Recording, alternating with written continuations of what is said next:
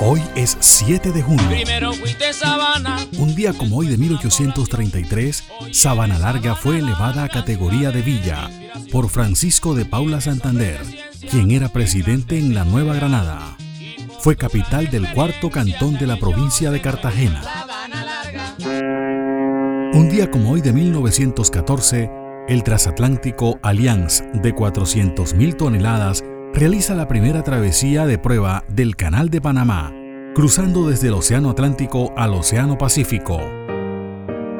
Un día como hoy de 1935 nació Roberto Antonio Cantoral García, cantante y compositor mexicano, presidente de la Asociación de Compositores de México, recordado por canciones como El reloj, Noche no te vayas, entre otras. Un día como hoy de 1957 nació Juan Luis Guerra Seijas en Santo Domingo, República Dominicana. Cantante y productor musical.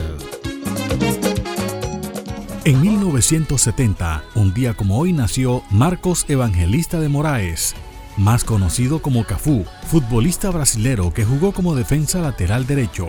Es el futbolista con más partidos de la selección Brasil, con 142 desde el 30 de marzo de 2005. Un día como hoy de 1984 murió trágicamente en un accidente de tránsito en Bogotá Gastón Guerrero, guitarrista del trío Los Isleños. Hoy es el Día Mundial de la Inocuidad de los Alimentos.